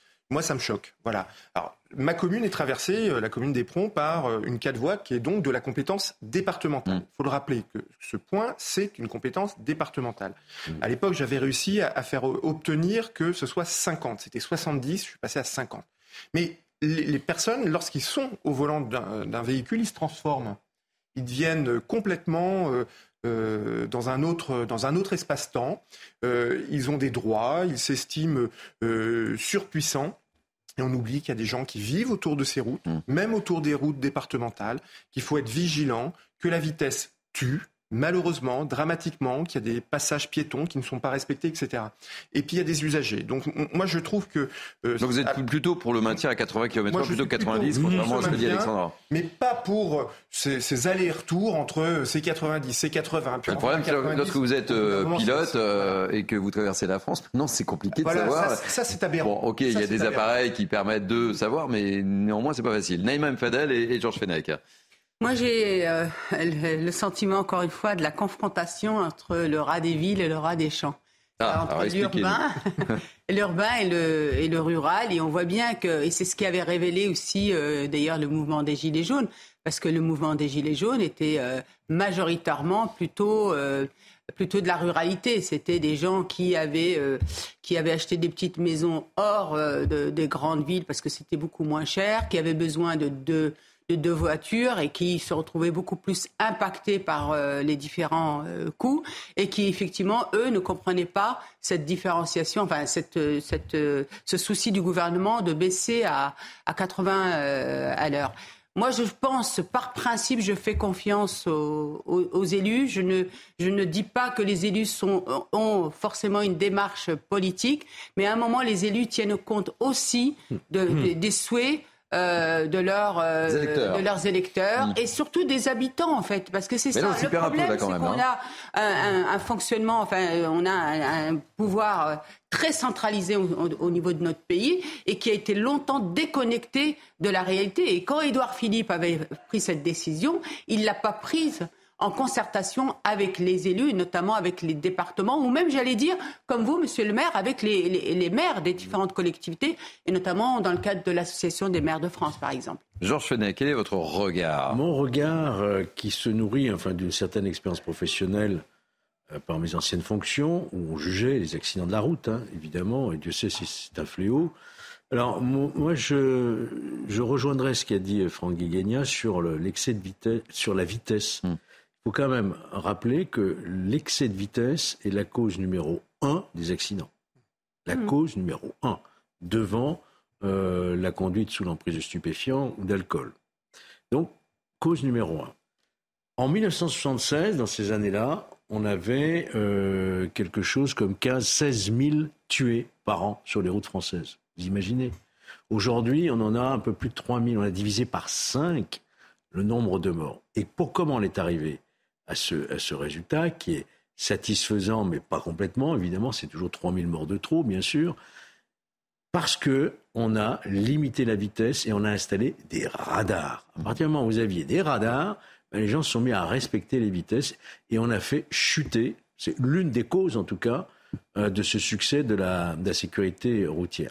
Alors, une fois qu'on a dit ça, après, il faut être pragmatique. Mm. Euh, euh, moi aussi, je fais confiance aux, élus et aux départements et à leurs présidents qui estiment que dans un certain contexte rural, notamment, euh, la voiture qui est l'outil de travail, de se déplacer pour aller à son travail, euh, mérite effectivement qu'on fasse une, une, petite exception sur les 80, sur tel tronçon, qui ne pose pas de difficulté, où la voiture peut rouler jusqu'à 90. Moi, ça ne me choque pas. Je pense que là, on n'est pas dans la démesure. On est dans une, un cas par cas, pragmatique, où, où, les élus du département apprécient effectivement euh, la vitesse qui doit être entre 80 et 90. La norme, c'est 80, on sait, mais on laisse une marge d'appréciation pour les élus sur le terrain. Mais attention, il ne faut pas donner non plus de, signal euh, qui soit contre-productif. Ça a été une, lutte euh, très importante qui a été menée depuis ces dernières décennies. Euh, par exemple, la mesure du ministre de l'Intérieur qui consiste à dire qu'il n'y aura plus aussi de retrait de permis de points pour les petits excès de mmh. vitesse. Ça aussi, c'est des signaux qu'on envoie. Hein. Mmh. Donc il faut euh, bien se rappeler que c'est quand même la vitesse qui est la première des causes mortelles d'accidents. Alexandra, vous souhaitiez réagir. Je suis sûr que certains propos vous font bondir. Oui, attribuer euh, la, baisse des, accidents vitesse uniquement à la vitesse, et, euh, ça me semble assez caricatural, puisque si on remonter à, les années 70, euh, je voudrais quand même rappeler les immenses progrès des constructeurs qui protègent énormément les, passagers dans l'habitacle. Je voudrais parler aussi de, des routes, même si l'infrastructure routière n'est plus aussi bonne qu'il y a quelques années. Euh, nous avons une infrastructure routière quand même redoutable du point de vue de la sécurité. Vous avez les secours aussi, les urgentistes qui arrivent bien plus vite et qui prennent bien mieux en compte par rapport aux années 70 les victimes sur les accidents. Donc, je voudrais rappeler que les premiers radars automatiques sont arrivés fin 2003 et que en fait euh, la courbe était déjà euh, très inversée, enfin était déjà en baisse depuis bien longtemps avant l'arrivée des radars. Je n'irai pas jusqu'à dire, évidemment, parce que notre association n'est pas caricaturale, que euh, à l'apparition des radars, il n'y a pas eu un effet, on lève un petit peu le pied. Mais si vous observez les courbes de, la courbe de mortalité, elle n'a pas, elle, elle n'a pas chuté davantage. Elle a continué sa baisse vertueuse, mais exactement au même rythme. Donc, encore une fois, euh, n'associons pas. la, sécurité routière est un sujet beaucoup trop complexe pour le, réduire à un, seul, euh, à un seul sujet.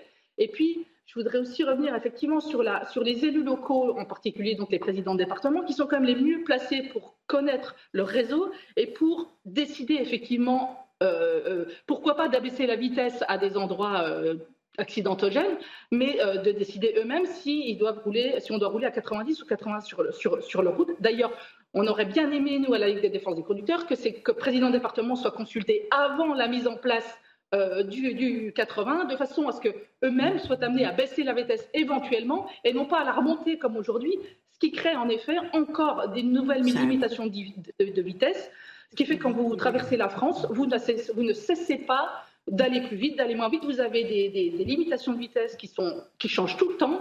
Et nous, ce qu'on pense, c'est qu'il vaut mieux regarder autour de nous quand on conduit, être prudent, euh, plutôt qu'avoir les yeux rivés sur le compteur. Je veux quand même aussi rappeler sur les excès de vitesse qu'on a 50% des excès de vitesse inférieurs à 5 km/h. Donc le mythe du français euh, qui, dès qu'il prend le volant, devient un zazou, Excusez-moi, mais euh, il est hyper caricatural aussi. Pourquoi? Parce qu'effectivement, il est plus simple d'ouvrir un JT de 20 heures avec un excès de km/h de 200, de 200 km/h, pardon, euh, et, alors qu'en vérité, 95% euh, des excès de vitesse sont inférieurs à 20 km/h et encore une fois, 58% inférieurs à 5 km/h. cette image caricaturale de l'automobiliste, nous, c'est ça qui nous fait bondir en vérité. Réaction rapide autour de ce plateau. Georges elle n'a pas tout à fait tort quand même, Alexandra, sur le fait que, évidemment, quand on traverse la France, euh, soit c'est 80, soit c'est 90. Et c'est vrai qu'on est obsédé par regarder euh, est-ce que je suis à 80, est-ce que je suis à 90, est-ce que je suis en Dordogne. c'est pas simple non plus. Hein. Euh, Georges, réaction. Oui, j'entends parfaitement ce que dit cette dame qui a, qui a raison sur beaucoup, beaucoup de points. Il n'en demeure pas moins que la première cause d'accident mortel, c'est l'excès de vitesse. C'est ainsi on ne peut pas le hmm. contester. Alors, il y a eu euh, les radars automatiques, mais avant les radars automatiques, il y avait des radars sur les bords des routes aussi avec les gendarmes, et ça a beaucoup dissuadé. Voilà. Euh, alors, évidemment, après, il y a l'amélioration des routes, des véhicules, euh, la ceinture de sécurité. elle, a raison sur tout ça, mais il n'en demeure pas moins que c'est la grande vitesse, l'excès de vitesse, qui est la première des causes des accidents. Franck et Naïma, un dernier mot sur le sujet avant de laisser le mot de la fin rapide. Alexandra Legendre. Aujourd'hui, on est dans une problématique d'espace-temps. Est-ce que très concrètement, quelqu'un qui roule à plus de 80 euh, gagne un temps phénoménal dans sa course, dans sa course euh, de véhicule? On en est absolument tous convaincus que ce n'est pas le cas. On gagne quelques mmh. secondes. Euh, la moyenne est de 82, on nous a dit. Voilà. Donc, il, faut respecter les choses. Naïma. Oui, enfin, moi je pensais au coût, là. Je pensais au coût de tous ces panneaux qu'il a, qu'il a fallu changer dans les départements. Ah oui, ah ça c'est sûr. C'est vrai, on l'a pas évoqué. qui sont passés au 90 ah euh, maintenant. Voilà, le coût euh, pour le contribuable. Alexandra Lejeune, est-ce que vous pouvez me faire une conclusion à 80 km/h je voudrais juste rappeler que ça fait 10 ans que la mortalité routière stagne, hors année Covid évidemment. Donc la politique des radars, de l'abaissement des vitesses a atteint ses limites. C'est même pas moi qui le dis, c'est la Cour des comptes qui le déclare tous les ans maintenant dans son rapport sur la, le, compte d'affectation spéciale à la sécurité routière. Donc trouvons aujourd'hui d'autres solutions pour abaisser la mortalité et notamment encore une fois le contrôle des comportements dangereux. Le problème c'est que ça nécessite des forces de l'ordre au bord des routes et que ce n'est pas vraiment euh, l'orientation qu'on prend aujourd'hui. Merci d'avoir respecté le temps et la vitesse que je vous avais donné, ma chère Alexandra Legendre. Je rappelle que vous êtes porte-parole de la Ligue de défense des conducteurs et merci d'avoir témoigné en ce samedi matin. Merci beaucoup. Allez, on va prendre la direction des Deux-Sèvres. Entre 500 et 700 personnes se sont élancées à vélo ou en tracteur hier au départ des Deux-Sèvres. Tous s'opposent, vous savez, aux fameuses bassines, réserves très controversées destinées à l'irrigation agricole à Sainte-Soline. Et à raison d'une cinquantaine de kilomètres par jour, le trajet prévu sillonne cinq départements pour dénoncer l'accaparement de l'eau et son financement public. Reportage Jérôme Rampenou, Michael Chailloux et on ouvre le débat juste après. Dans ce champ à Lezé, 600 vélos et une trentaine de tracteurs se sont regroupés, prêts à partir pour un périple jusqu'à Paris pour lutter contre les méga-bassines. Cinq mois après les affrontements de Sainte-Soline, les collectifs ne désarment pas. Il faut repenser en fait euh, l'utilisation de l'eau, la gestion de l'eau. Il euh, faut absolument euh, amener du collectif dans cette euh, gestion de l'eau. Alors si on ne pense pas le modèle agricole, on va continuer à, à faire croire à certains pays, enfin, agriculteurs qu'en gros c'est parce qu'ils ont accès à l'eau euh, qu'ils vont pouvoir continuer à faire ce qu'ils font. Tous réclament un moratoire sur la création de nouvelles bassines. C'est un arrêt immédiat de tout projet de bassine et de tout financement public des projets de bassine et pour l'ensemble du territoire national. C'est notre condition sine qua non à la reprise du dialogue et à un apaisement des tensions. Il n'y a pas d'autre euh, issue possible. Après le gel de leur dissolution par le Conseil d'État, les soulèvements de la terre ont pu reprendre le combat et participer à cette action. Il ne s'agit pas de bloquer directement euh, un chantier, mais il s'agit quand même de faire une action extrêmement conséquente. Enfin, en, en termes de, de, de, présence sur les routes, euh, 600 vélos, euh, plusieurs dizaines de tracteurs qui vont se relayer, c'est absolument euh, inédit, en tout cas dans l'histoire des résistances politiques de ces dernières décennies. Et le gouvernement va le voir passer, l'agence de l'eau va le voir passer. Dès le départ, tous ont voulu marquer le coup avec la construction symbolique d'un cairn au pied du panneau indiquant Sainte-Soline, en hommage aux blessés de la manifestation du 25 mars dernier. Prochaine étape importante, le 25 août à Orléans, devant l'agence de l'eau qui finance les bassines, avant l'arrivée le lendemain à Paris. Georges, oui. on parlait de la dissolution du soulèvement de la Terre. Mmh. Euh, réponse du berger à la bergère, ils sont en action, et en pleine action. Mais là, apparemment, tout doit être calme, c'est le mot d'ordre, c'est euh, la mission, c'est une manifestation euh, qui se veut familiale, enfin, on oui. verra. Oui, euh, rappelons quand même que la dissolution a été suspendue, vous le savez, par oui. le Conseil d'État, mmh. euh, qui n'a pas pris une position sur le fond, mais qui a euh, suspendu les effets de cette décision. On verra ce qu'il en sera. La, la, question, la question de fond sur l'eau, la rareté de l'eau, la manière de aujourd'hui d'utiliser l'eau pour le, dans le monde agricole, les fameuses bassines, c'est un vrai sujet. Ah oui. c'est un, c'est un vrai sujet euh, euh, qu'on ne peut pas évacuer comme ça. On est bien d'accord. Euh, moi, j'ai plutôt tendance à, à être un peu du côté de ceux, si vous voulez, qui s'inquiètent de cela. Voyez? Je pense qu'effectivement, le modèle agricole doit s'adapter à ces questions environnementales et ces questions d'eau et de raréfication d'eau. On a vu dans les Pyrénées, notamment, les maires qui se sont mobilisés parce qu'il y, y, a un vrai sujet. Donc la cause, elle est juste. Après, il y a la manière de défendre une cause. Et quand j'entends qu'on rend hommage euh, aux blessés de Sainte-Soline, il faudrait d'abord rendre hommage aux fonctionnaires, de, euh, aux compagnies qui ont, de, qui ont, été victimes, des forces de l'ordre qui ont été victimes euh, de débordements et d'actions violentes et, et, et délictuelles. Hein. Euh, C'était pas le meilleur moyen de défendre la cause, si vous voulez. Hein. Aujourd'hui, on assiste à une nouvelle manière de se faire voir, qui est plutôt bon enfant, effectivement, qui n'appelle pas euh, d'objection. Moi, ça ne me choque absolument pas, euh, cette, cette marche euh, pour défendre une cause. Mais encore une fois, on reste dans la légalité. C'est ça qui est, important. Écoutez la réaction de David Paya, qui était mon invité dans, dans News, qui est agriculteur dans les Deux-Sèvres, justement, sur cette manifestation et qui a vécu, évidemment, euh, Sainte-Soline. Écoutez-le. L'expérience nous a montré qu'ils étaient plutôt euh, bah, pas très raisonnables, qu'il y avait beaucoup de casse, et dans les exploitations agricoles, et du côté humain aussi, euh, puisqu'il y a eu de nombreux gendarmes de blessés à chaque fois qu'ils ont organisé une manifestation.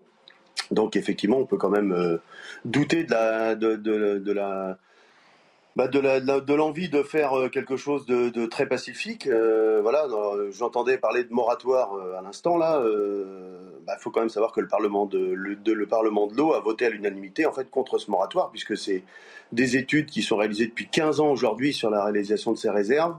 La loi, enfin ou la, la, partie législative leur plaît pas et donc euh, bah, ils organisent ces événements. Mais bon, aujourd'hui, il n'y a pas trop de fondement non plus quoi. C'est important de donner la parole à cet agriculteur euh, également, puisqu'il a été victime euh, de dégradation au sein de, de son exploitation durant les, les manifestations de, de Sainte-Soline. Mais c'est vrai qu'il force est de constater que pour le moment, euh, Franck, les engagements sont tenus et, et cette manifestation euh, se déroule dans le calme, en fait. Alors effectivement, d'abord... Enfin, ce déplacement, plus exactement. Ouais, Tous ces, ces, ces, manifestations doivent se faire dans un cadre légal, respectueux, non violent ça, c'est une évidence. Euh, c'est d'autant plus dommage qu'ils euh, sont derrière une problématique qui est essentiel. L'enjeu de l'eau, c'est vital. Euh, et en plus, surtout, c'est un bien commun. Et puis, ça fait quand même partie euh, des combats qui euh, sont en train de, monter en puissance. Mais il y a surtout deux visions du monde agricole qui sont débattues là. Il y a une première vision qui est d'abord respectueuse de la nature, en disant ne produisons pas trop, faisons attention à, notre environnement, faisons attention. Derrière, c'est aussi les, enjeux autour des pesticides, par exemple. C'est aussi un autre enjeu qui est lié très rapidement avec l'eau. Et puis de l'autre côté, il y a une vision productivisme du monde agricole, c'est-à-dire euh, produire toujours plus. C'est quand même une aberration dans un pays comme le nôtre euh, qu'on utilise par exemple, euh, qu'on cultive pardon le maïs alors que l'on sait que ça a une consommation en eau qui dépasse l'entendement. Donc il y, a, deux visions qui s'opposent. Et puis ces histoires de, de bassines, qu'est-ce qu'il y a C'est on va pomper de l'eau dans les nappes phréatiques que l'on va mettre dans des poches immenses pour les stocker. Ça veut dire. Non, non, c'est ça derrière. C'est-à-dire qu'en gros, on utilise de l'eau qui est naturellement dans les, dans les, euh, comment, les nappes phréatiques. Pas toujours. Hein. Ah non, non, c'est vraiment les Celle-ci, en l'occurrence. Il y, a aussi des. Il y, a aussi des. Euh, Après, il y a les eaux de ruissellement. Ah ça, c'est autre chose. Donc, on est sur, là encore, deux visions. Une eau de ruissellement, ça a toujours existé, ça s'appelle un barrage. Hmm. Ça s'appelle un barrage. Là, les bassines, on n'est pas dans ce scénario. C'est on pompe, on stocke. Donc en fait, on appauvrit durablement aussi nos nappes phréatiques. Donc il faut en avoir conscience. Le, dossier est extrêmement sensible. Moi, j'ai eu l'occasion d'en échanger avec la Confédération euh, paysanne. Et ils ont une vraie expertise. Et sont ultra minoritaires, donc petits, donc pas souvent entendus. C'est pour ça qu'ils sont aujourd'hui euh, dans cette, dans cette démarche un peu de, médiatisation de, de leur marche. Moi, je pense que cette question, elle doit être euh, vraiment abordée d'une manière dépassionnée. Parce que le, problème, c'est que c'est tellement passionnel, euh, notamment de la part de, ces mouvements militants extrêmement euh, violents. Et d'ailleurs, hier, dans le cadre de ce convoi qui se dit pacifiste, pacifique, euh, une des militantes a dit on va aller au rapport de force. Donc c'est ça qui est, qui est inquiétant, c'est qu'on ne peut pas aborder cette question-là de l'eau qui est effectivement notre bien commun et sans, euh, sans dépassionner. C'est ce que disait David Payard d'ailleurs. Hein. Il, craint, il craint vraiment euh, pour euh, les agriculteurs. Il espère que ce mouvement se eh ben déroulera dans le calme, mais il faisait part de l'inquiétude de tous les agriculteurs qui vont être situés proches de, du parcours. Hein. Et oui, rappelons-nous que ces mêmes personnes ont saccagé quand même des, des plantations, notamment dans le cadre de, d'agriculteurs qui étaient dans une démarche vertueuse, bio, etc. Nos, agriculteurs, ils payent un lourd tribut quand même. Ils, sont, ils, ont, ils font l'objet de normes sur normes de, de l'Union euh, européenne, ils jouent le jeu majoritairement. Je pense qu'il ne faut pas laisser entendre qu'il y aurait 50 qui joueraient le jeu et 50 qui ne joueraient pas le jeu. Majoritairement, aujourd'hui, nous avons une agriculture plutôt vertueuse. Euh, aujourd'hui, nous n'avons plus notre souveraineté qu'on avait il y a encore une cinquantaine euh, d'années. Donc, c'est la question aussi de la souveraineté et de notre. De, de, on, on, nous nourrit, nous, on se nourrit, notre pays, mais on nourrit aussi d'autres pays, notamment l'Afrique. Euh, on exporte beaucoup en, Afrique. Aujourd'hui, nous importons 30% quand même de nos, de nos légumes et nous importons 70% de nos fruits à cause effectivement des champs qu'on a mis en jachère, etc. Cette question, elle est importante dans le cadre du climat, de l'écologie, etc., de notre bien commun, et je suis d'accord avec vous deux, mais et il faut encore une fois l'aborder en ne la laissant pas aux mains de l'escroc voilà, je l'ai sorti. Ah, c'est pas facile à dire, je le note. Vous pouvez le répéter L'escrocologie. Bon, eh bien, écoutez, sur Et la droite doit s'en saisir. Doit s'en saisir. On va marquer une pause si vous voulez bien. Et puis, euh, juste après la pause, on va parler d'un ancien président de la République fait beaucoup parler de lui puisqu'il vient de sortir un livre, enfin qui va, qui n'est pas encore sorti, hein, qui va sortir. Le 22. Le 22. Je vois que vous êtes bien au courant. Et la date a été avancée tellement que on en parle. Absolument. Mais euh, on verra aussi que certains hommes politiques ou femmes politiques ont moins de succès que certains. Mm. Alors c'est rigolo parce qu'il y, a, y a ce côté où les Français votent moins, mais dès qu'il y a un ancien président de la République qui sort un livre, c'est un carton. On en parle. C'est pas le cas de tous les hommes politiques. Ah, bah, oui. Hein?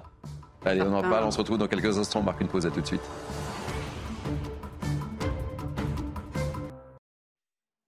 L'heure des pros été en ce samedi, c'est la dernière ligne droite puisque nous sommes ensemble jusqu'à 11h. Le temps passe très vite, mes chers amis. Avec moi, Naïma Mfadel, Georges Fenech et, Franck Guéguenia. Vous voyez? Ah, il a J'ai fallu rien à dire. J'ai rien à dire. C'est pas compliqué. Mais non, non, euh, voilà, j'ai dérapé, j'ai dérapé, euh, voilà. Vous m'en voulez pas. Allez, on va parler politique, si vous voulez bien, avec euh, la sortie d'un livre qui fait déjà beaucoup parler. C'est le livre de Nicolas Sarkozy, prévu le 22 août. Eh bien, écoutez, sa sortie est avancée de 4 jours. La maison d'édition Fayard a constaté les mises en vente anticipées. Ce genre d'incident, euh, disent-ils, n'arrive qu'avec les titres à très fort potentiel de vente. Et force est de constater que l'ouvrage du président était en tête des ventes d'Amazon avant même sa sortie et communiqué la maison d'édition. Euh, Mathilde Ibanez, et puis on, on va parler euh, du, du succès de ce livre potentiel et peut-être des échecs d'autres livres. Mais tout d'abord, Mathilde Ibanez. Dès qu'un ancien président écrit un livre, les lecteurs s'empressent de l'acheter. Le dernier écrit de Nicolas Sarkozy, Le temps des tempêtes, sorti en 2020, a été vendu à plus de 250 000 exemplaires. Même carton avec son livre Passion, sorti en 2019. Pourtant, ces années-là, l'ancien président n'avait pas forcément une cote de popularité très importante. Mais cela n'empêche pas les Français de l'avoir dans leur bibliothèque. C'était aussi le cas de François Hollande avec Bouleversement ou encore Jacques Chirac avec son livre intitulé Chaque pas doit être un objectif, qui ont été largement achetés. Car qui dit rentrée, dit surtout rentrée littéraire pour les hommes politiques, un passage obligé pour revenir au centre de la scène médiatique. Le prochain livre à sortir est celui d'Édouard Philippe, Des lieux qui disent, prévu le 13 septembre prochain. Bon, Georges, c'est incroyable ce qui se passe autour de ce livre, mais c'est pas très surprenant. Euh, Il vend Nicolas Sarkozy. C'est un des rares euh, euh, auteurs politiques à vendre beaucoup, beaucoup de livres. C'est celui qui en vend le plus, en réalité. Euh, il faut savoir que dans le monde de l'édition, euh, le, le livre politique, euh, c'est difficile. C'est difficile d'avoir des tirages. hein. Il y a des tirages qu'on pourrait euh, considérer comme ouais. catastrophiques Ouais. euh, pour certaines personnalités politiques très connues, mais je ne sais pas s'il faudrait peut-être pas, pas trop les citer, c'est par courtoisie. Euh, On en parlera un petit peu quand même. Ah bon? je, connais, je- je reconnais bien là ce- votre côté gentleman, oui, cher euh. Georges. Mais ça s'explique, je pense, parce qu'il y, a- il y a un désamour entre les Français déjà Hmm. et la politique. Alors en plus, elle est achetée. Alors il y a des, des- ceux qui achètent aussi, c'est un acte militant. Hmm. Vous voyez, quand euh, Zemmour écrit un, un livre, il y a une forme d'acte militant que d'aller acheter euh, le livre et il fait des tirages absolument extraordinaires. Là, 250 000 exemplaires pour son précédent livre, Nicolas Sarkozy, c'est un best-seller Hmm. fantastique. Euh, et on peut penser que celui-ci. Alors, qu'est-ce qui fait l'intérêt C'est d'abord la personnalité. C'est Nicolas Sarkozy, c'est au-delà de la politique. hein, c'est euh, quand même euh, au-dessus de la politique. C'est l'homme. C'est voilà, il suscite toujours euh, évidemment beaucoup d'intérêt, beaucoup de. euh, il a encore beaucoup de fans. Il y a, il y a ceux qui le dénigrent, bien entendu, mais dans l'ensemble, c'est une personnalité que les Français continuent à, à apprécier et à suivre. Et, puis, euh, il faut voir la qualité aussi de ces livres. Je ne suis pas là pour en faire la promotion, mais euh, il nous prend, comme il dit, par la main et il nous amène dans les coulisses du pouvoir. Et on apprend beaucoup de choses. C'est ça qui est intéressant. C'était le cas aussi pour euh, les livres de, de Giscard d'Estaing à une certaine époque, ou même Jacques Chirac. On, a, on, on rentre dans l'intimité quasiment de la relation, de la confrontation, du- du- d'une rencontre au sommet entre Nicolas Sarkozy et Poutine. Là, on, rentre dans un décor qui n'est pas ouvert à tout le monde. Et le livre permet de le faire. C'est ça l'intérêt aussi. euh, C'est pour ça que ça rencontre euh, au- autant de succès. Après, il y a euh, évidemment les bonnes feuilles qui sont en train de sortir un peu partout, où ils portent des coups de patte, des coups de Eh griffe. oui, il y, a, il y a toute la campagne avant avec des petites phrases, notamment sur Marine Le Pen. Marine des Le petits Pen, coups de, il il et des petits coups de griffe aussi sur, Oui, mais en même sur Emmanuel temps, il, note l'évolution positive de Marine Le Pen. Il ne comprend pas qu'on puisse continuer à la diaboliser. Quand même. Ça, ça fait vendre. Hein? Ça, ça fait vendre. Mais bien, euh, oui, c'est intéressant d'avoir euh, ce, ce point de vue. Regardez, elle connaît mieux ses dossiers et sait les exposer avec davantage de calme, de force, de modération.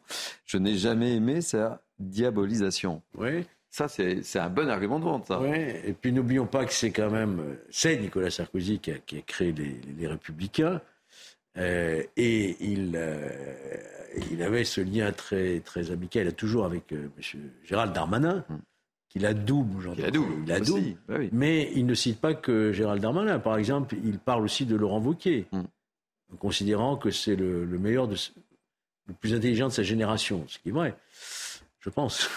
Ah. Euh, non, non, mais c'est vrai. Mais euh, alors, il y a ceux qui en prennent plein la figure, je dirais, euh, notamment son ancien Premier ministre, François Fillon. ou, Ça, ça fait vendre. Édouard Philippe aussi. Euh, euh, euh, Macron, il l'épargne. Il l'épargne. Simplement, la critique, il n'est pas le maître des horloges parce que l'action politique, c'est l'action rapide et ça, il se distingue d'ailleurs de la manière dont, dont Macron et lui euh, ont, exercé cette. Regardez cette phrase sur Darmanin. Saura-t-il franchir une autre étape, avoir l'étape ultime, celle qui mène à la présidence de la République? Point d'interrogation. Je lui souhaite car il a des qualités évidentes. Alors là, là où ça sera plus, ça me paraît plus délicat, c'est ce qu'il dit à la- sur le- les, questions internationales, et notamment sur, euh, sur l'Ukraine, la Russie, et c'est quand même l'ancien président de la République euh, porter une voix qui diffère de celle de la France aujourd'hui, c'est pas évident. Vous comprenez ce que je veux dire? C'est pas évident parce que le conflit, il est là. Euh, prôner une Ukraine neutre alors qu'il y a une volonté de l'Ukraine un jour ou l'autre d'appartenir à l'Union européenne, une Ukraine qui n'appartiendrait jamais à l'OTAN, c'est quelque part aussi euh, aller dans le sens russe, si vous voulez, alors qu'il y en a une position française aujourd'hui qui, qui- qui- qui est euh, toujours la même et stable. Et, c'est quand même compliqué de, de- de remettre un peu en cause euh, cette position politique qui est la position politique de la France. Quand on Et il a subi quelques, quelques foudres de la classe politique, notamment là-dessus, oui. évidemment. Naïma. Fadel, ça vous inspire quoi, ce succès annoncé de Nicolas Sarkozy? Non, mais C'est pas une surprise pour vous? Non, ce n'est pas une surprise. Euh, effectivement, c'est une star. Il reste un grand président. Euh, euh, moi, je me souviens de lui quand j'étais, pendant mes fonctions de délégué du préfet. Il a fait beaucoup dans le cadre de la politique de la ville, en essayant de sortir de ce misérabilisme. C'est lui qui a promu notamment, qui a mis en place euh, le plan Espoir euh, banlieue, qui permettait euh, d'amener des gamins qui voulaient s'en sortir des quartiers dans des grandes, pouvoir les intégrer dans des grandes écoles et aussi au lycée militaire de, Saint-Cyr. Donc voilà, ça reste un grand président. Et puis je suis d'accord avec ce que disait Georges, c'est-à-dire que dans ses livres, il nous prend par les mains et, on rentre dans, dans, dans cette, comment dirais-je, ce monde feutré, ce monde qu'on ne connaît pas. Et effectivement, c'est beaucoup par curiosité, parce que c'est extrêmement euh, intéressant de voir comment ça se déroule, etc. Puis d'avoir aussi euh, bien des, des éléments un peu croustillants, euh, si je puis dire. Et puis moi, je reste de ceux que- qui disent que moi, je regrette ce qui s'est passé avec la primaire. Vraiment, je trouve que les LR se sont à ce moment-là euh, tiré des ba- une balle dans les si je puis dire, parce que en faisant cette primaire, parce que je pense sincèrement qu'il était le candidat euh, Nicolas Sarkozy. pas qu'il en parle de ça. hein. Euh, le, le candidat, euh, non, c'est, c'est- je sais que, enfin, je sais pas s'il en parle, mais moi je pense que ça a été une erreur parce que je pense qu'il aurait fallu qu'il puisse faire un deuxième mandat. Oui, mais c'est c'est ça tout côté paradoxal, c'est qu'en fait, euh, il n'a pas été, il s'est présenté, il n'a pas été élu. Euh, Oui, il a mais eu un certain une nombre de primaire qui a été démêlés. ouverte. Il a eu un certain nombre de démêlés à- à la- avec la justice. Thierry, hein, dont juste tout le monde en a parlé. ça. Et au final, euh, son livre s'arrache, quoi. Il y a, il y a- c'est ça qui est assez. Non, mais euh, pour en revenir à ce que je voulais dire, parce qu'il faut que je précise, c'est que ce que j'ai regretté, c'est que c'était une, une primaire ouverte. Hmm. Et vraiment, à ce moment-là, le- le- le- les, les gens de gauche ont appelé massivement à. Parce qu'ils pouvaient, en fait, c'était ouvert, tout le monde pouvait voter Hmm. pour l'un ou l'autre can- euh, candidat pour qu'il soit. euh, plébiscité pour être candidat à la présidentielle. Et c'est vrai qu'il y a eu massivement des votes de gauche pour un peu, euh, eh bien, euh, comment dirais-je, faire Mais en ça n'a sorte pas été que- lui. Ben, oui. Ça n'a pas été lui. Parce qu'ils n'en voulaient pas et donc du coup ils ont voté massivement contre lui. Mais la revanche, c'est qu'il vend beaucoup. Il vend beaucoup. Énormément. Et il reste très populaire. Franck, Alors, m- m- m- je suis désolé, je vais apporter euh, dans ce concert de louanges peut-être Ah. une voix dissonante euh, d'un homme de gauche. Voilà. Euh, moi, d'abord, j'ai du mal à séparer. vous euh, achèterez le livre ou pas? Pardon? Vous achèterez le livre, Franck? Non. Non, D'accord. j'en ai lu un de, de- de Nicolas Sarkozy, c'était Libre. Et c'est effectivement, euh, c'était en- dans les années 2000, euh, c'était plutôt bien écrit. Euh, j'ai quand même du mal à Vous séparer. n'achetez pas le livre par conviction, en fait. là. Non, non, non. J'ai quand même du mal à, à séparer l'œuvre de l'artiste. Euh, parce que moi, euh, Nicolas Sarkozy, c'est tout sauf une référence. C'est avant tout quelqu'un qui est condamné, qui est avec des démêlés avec la justice qui sont importants. Et lorsque l'on parle de la moralisation de la vie politique, là, il y a une réelle dissonance qui s'opère. C'est-à-dire qu'il ne peut pas y avoir une, justice à deux niveaux en fonction de la modélisation, notamment quand on parlait tout à l'heure des quartiers. à un moment ou un autre, il faut que nos représentants soient non pas exceptionnels. Chacun a des failles, des, des secrets, etc. Mais il faut qu'on soit sur le plan de la morale inattaquable. Et là, je suis désolé, Nicolas Sarkozy, ce n'est pas le cas. Il, est, pardon de vous interrompre, il n'est pas, à l'heure où nous parlons, condamné définitif. Hein. Oui, enfin bon. Non, non, il n'est pas. Il quand même. il y a des principes. Hein. non, non, mais ça, je l'entends.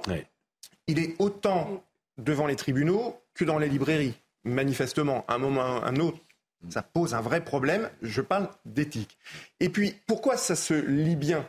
Bah, parce que en fait, ce qu'il vend, lui et d'autres, enfin les, quelques euh, rares présidents qui, peuvent écrire encore, parce que euh, l'écriture, c'est pas donné à tout le monde non plus. Hein. On a eu quand même des anciens présidents.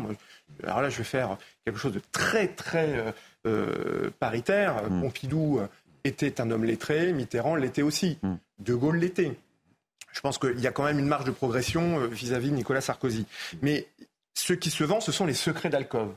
Voilà, on est dans les secrets d'alcool. C'est-à-dire ce qui n'est pas visible par le, tenant euh, de nos compatriotes, et eh ben lui, il lève un peu le voile sur. Euh, il raconte une histoire, il raconte euh, ben, les à ben Voilà, ça plaît, parce qu'il y a un côté voyeur.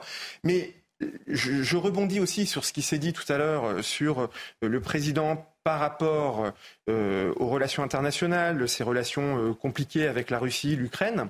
Il ne faut pas oublier que la vente du Mistral, euh, par rapport euh, notamment aux Russes, a été un vrai problème et une faute politique. Je, pèse un peu mes mots, peut-être de manière un peu solennelle, mm. mais c'était une vraie faute politique. Et aujourd'hui, heureusement, François Hollande est revenu sur ce contrat. Euh, ça a sauvé un peu notre honneur, accessoirement, sur la pression aussi de l'OTAN. Hein. mais je pense qu'à un moment ou un autre, il, va falloir quand même que Nicolas Sarkozy fasse euh, son mea culpa sur ces affaires-là. Voilà. Juste pour préciser par rapport à, son positionnement sur euh, la guerre euh, russo-ukrainienne, dès le début, il l'a dit en fait. Dès le début, il a dit il faut absolument que ce soit la diplomatie qui soit invitée. Et il est en fait sur le positionnement d'Hubert Védrine. Hubert Védrine, il dit la même chose. Juste pour rappeler ça, parce que là, on a l'impression de se réveiller par rapport à ce qu'il dit. Et la deuxième chose que je voulais dire, vous savez, moi, quand je compare le quinquennat de Nicolas Sarkozy et, celui de François Hollande, je vous le dis franchement, pourtant, euh, beaucoup de gens avaient voté François Hollande des, quartiers. Eh bien, clairement, c'est Nicolas Sarkozy qui en a fait le plus pour, euh, pour, euh, pour les quartiers. Mais malheureusement, on a gardé l'idée du fameux Karcher, alors que justement, il voulait venir en aide aux habitants des quartiers populaires qui étaient empoisonnés dans leur vie quotidienne par les délinquants. Allez, on va terminer parce que Harold Iman euh, nous a rejoint. On va parler dans quelques instants des tensions entre Taïwan et la Chine pour terminer cette émission. Mais euh, Georges, on va parler des échecs quand même. Quels échecs David, David qui m'aide à préparer ces, ah, deux heures d'émission, nous a préparé un, petit ah florilège des flops on peut. Ah non, c'est Bachar, ça. Non, c'est Bachar. Euh, les, flops des livres politiques, parce qu'on disait que ça se vendait bien. Euh, euh, ah allez, on, vous les a montrés, on vous les montre. Marine Chiappa, sa façon d'être à moi, 245 livres vendus. Emmanuel Vargon, bienvenue en politique. À ceux qui sont tentés de renoncer, 157 livres vendus. Et Jean-Michel Blanquer, école ouverte, 880 livres vendus. Donc euh, voilà, vous aviez euh, raison, les livres politiques. Euh, c'était pour répondre à, votre analyse, Georges. Oui, mais ceux qui se vendent bien, par ailleurs, si on, on met à part, ils sont hors concours, Nicolas Sarkozy, etc., il y a quand même des politiques qui savent écrire et qui écrivent très bien. Je pense à Bruno Le Maire. Oui. Non, c'est Mais j'ai pas, j'ai, pas fait le commentaire, c'est Naïma qui fait le commentaire. Pourquoi se rire Et attendez, j'ai... Non, non, c'est pas, c'est pas des livres politiques en général. c'est, ce que je suis en train de dire. Ils savent écrire.